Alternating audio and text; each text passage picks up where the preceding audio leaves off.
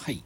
じゃあですね、次はですね、ちょっと年末年始、まああんまりね、立場的に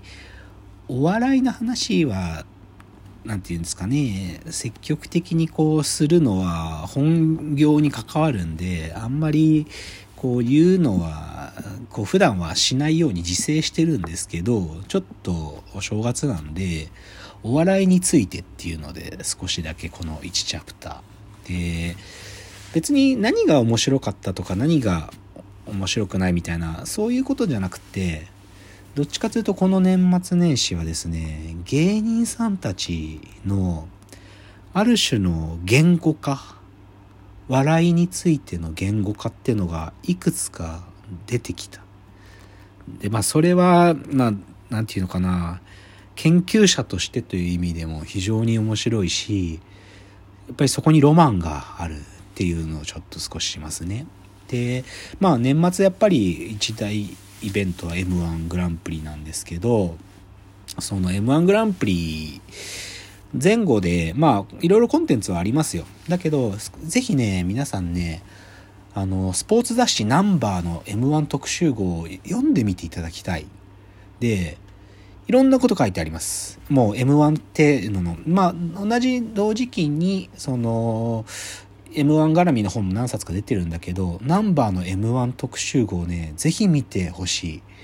で、まあ、ポイントはどこにあるかっていうと、まあ、M1 って基本的には採点競技って意味で、まあだからスポーツ雑誌ナンバーはそれを雑誌にしたんだって。あの、ナンバーの YouTube チャンネルでもその特集号について1時間喋る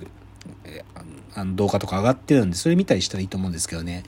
一番読んでて僕驚いたのが、霜降り明星さんのインタビューですね。粗品さんとせいやさんは M1 勝つために、笑いの定量化やってるみたいなんですよ。ネタってものの時系列において、ある種の定量化をしていて、グラフを作ってるらしいんですよね。で、霜降り明星さんが勝った年のネタっていうのは、そのグラフの、もう鉄板のパターンを発見したんだと。それ通りに作ったっていうことを明かしてるんですよね。で、その定量化の仕方については、企業秘密ですって書いてあるんだけど、でも、これ昔、しんすけさんも同じこと言ってるんですよね。しんすけさんの新流の研究の中で、いろんな、ま、まあ、漫才ブームが来る前のいろんなネタを分析してグラフに書いた。で、それを竜介に授業したんだっていうのがあるけど、多分同じことをやってるんですよね。粗品さん、せいやさんは。これはね、痺れる話ですよね。だから、企業秘密ではあるけど、少なくとも霜降り明星の二人にとって M1 の漫才、競技漫才についての定量化はできてるってことなんですよね。それはすごい話だと思うんですよ。の一方で、そのナンバーの特集号でもな何記事か書いてる中村圭さんって方が同時期に笑い神っていうね、笑いに神様の神って書く新書を出してて、で、これがまあこの M1、初期、初期の M1 特に、あの、だから前期 M1 って言った方がいいですかね。一回2010年で終わるまでの笑い飯を中心にした M1 に挑んだ芸人たちの群像ノンフィクションですけどね、この中でですね、ケンコバさんのインタビューがあるんですよ。で、それがね、結構また逆説的に痺れるのが、中村さん、あんたがやってることが一番寒いんですよ。って言われちゃうインタビュー書いてある。で、これはさっき言った、このナンバーの特集号についての YouTube のチャンネルで、中村さんご自身がここの時の話してらっしゃるんですけど、あんたがやってることが一番つまん、その寒いんですよって。だから笑いのね、こんな風にエモく語ったりとか、笑いの種明かしするみたいなことが寒いことだっていうのはケンコバさんの矜持ですよね。かっこいいですよね。なんかね。だからヒヤッとしたって言ってるんですけどね。まあ、ちなみにこの中村圭さんって人は、あの、ナイツ花輪さんの言い訳って本書いた人ですよ。花輪さんとあの編集をやった人、あの言い訳っていう、なぜ東京芸人は M1 で勝ってないのかっていう、まあ、この2020年代の新流の研究だって言われてるあの本、あれを書いた人が、ね、ケンコバさんにピリッとそう言われちゃうっていうのは逆にロマンがあるんですよね。で、その流れで年末、笑いの正体っていう NHK の、まあ、今回で3回目だったんですけど、これも面白かった。ツッコミ芸人の特集会。あの、普段はね、中井さんが司会してるんですけど、まあちょっと今体調崩されてるので、劇団ひとりさんが代わりに進行役で、で、ジュニアさんとか、あのー、アンガールズ田中さんとかがスタジオで、で、他に実際にコンビ芸人たちへのインタビューで作られてるんですけどね、これが面白かったですよ。面白かった。昔、このラジオトークのシャープ70だったかな。その、うちの会社の AI の作り方論を話した時にツッコミ芸人の話をしたんですけど、あの、今回のやつも聞いててもね、やっぱり浜ちゃん、浜田雅俊さんの偉大さに、を再確認しましたね。あの、インタビューされてるツッコミ芸人、あの、花丸大吉の大吉先生、大吉さんが喋ってて、なんかやっぱりパラダイムシフトが起きたんだと。浜ちゃんの登場で。どういう意味かっていうと、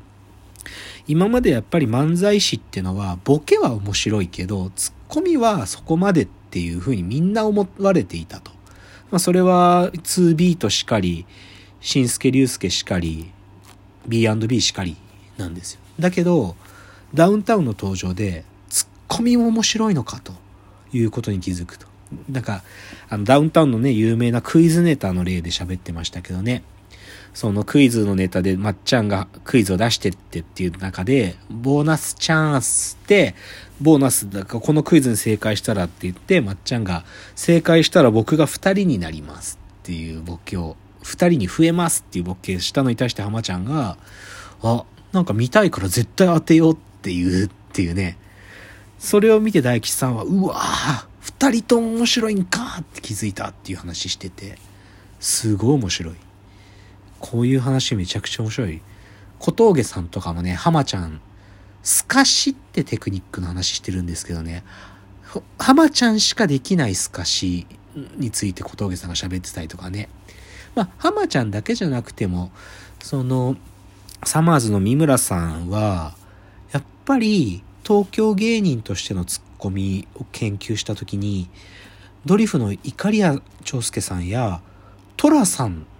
ですらその中にはツッコミが存在してたんだってことを三村さんが喋ったりとかね面白いんですよ。後藤あのフットボールアワーの後藤さんの例えツッコミの話とかも出てきたりねあとはあとしゃべ聞いてて面白いなと思ったらやっぱおぎやはぎの矢作さんのインタビューはないんだけど矢作さんのツッコミてか、突っ込まないスタイルって、やっぱこんなに影響を与えてたんだっていうのもわかりますね。大吉さんとかは露骨にパクってるって言ってましたね。あ、突っ込まないで、こういうスタイルあるんだと。銀シャリの橋本さんも同じこと言ってたんですよね。面白いですよね。で、あの、近藤春菜さんなんかもね、あのインタビュー出てますけど、角野拓造じゃねえよっていうのがね、ただのオウム返しで生まれたっていうのも面白い。ロンドンハーツで、淳さんが角野拓造さんですかっていうのに対して角野拓造じゃねえよって、オウム返ししかできなかったとこから生まれてるとかいう話とかね、めちゃくちゃ面白い。だから、で、最後の番組の総括で、ジュニアさんに、ツッコミって何だ何ですかねっていうのに対してジュニアさんが、これ前も何かでジュニアさん喋ってたんだけど、ツッコミは縁取りだっていうね、縁取り。細、太い枠で縁取るか、細い枠で縁取るか。だから、フットボールアワーの後藤さんなんかは結構太い枠でこう世界を見るんだっていう風な縁取りをするけど、矢作さんはそれは本当は縁なんかなかったんじゃないかっていうぐらいの縁取りの仕方のツッコミなんやとかね言ったりしてて。とかまあこれは橋本さんとも言ってたけどジュニアさんが言ってたのはツッコミは究極のサービス業やって言ってましたね。シェフの料理をお客さんに届けるホールの役割なんやみたいなねだからシェフはいろんな料理作るけどそれがどういう料理ですねんってことは、ツッコミが最後届ける球児の役割をしてるんだっていうね、面白い言い方しますよね。なんかそういうのは、なんか一つの言語化ですごく面白い。で、ちょっとお笑いの話立て続けに言っちゃえば、で実は年末年またぎで吉本あ BS 吉本っていうチャンネルあの BS の1チャンネルからマイナス1視するといける BS 吉本というチャンネルが我々は笑われたいっていうあの2012だったかな吉本が創業100周年の時に作った木村雄一さんが映画でかつインタビュアーもやってるインタビュー映画のそれのなんていうかな、フル弱の版をやってたんですよ。24時間で。これ楽しかったなダウンタウンさん、さんまさん、もう20、もう巨人師匠とかね、西川きよしさんとか、もう吉本の大看板も含めてですけど、で、ナインティナインとか、M1 チャンピオンたち、いろんな人たち、それこそケンコバさんも含めてだけど、これ面白かった。まだ僕見切れてないですけど、ちょっとな、涙出ますもん。なんか。一番泣けるのは、あ、受けるって、なんか、そういうことなのかっていうか、受けるっていう快感のためなんだよねっていう、なんか、一番嬉しかったことっていうのを皆さんに聞くときに、ドーンと受けたとき、それがやっぱ一番の嬉しさだっていうのを皆さんおっしゃられてるのは感激するんで、あ、ちょっと生きらんかった。ちょっとこのお笑いの話、あと一つぐらい話題あるんで、ちょっと次のチャプターでちょっとこの話して閉じますね。じゃあ次のチャプターです。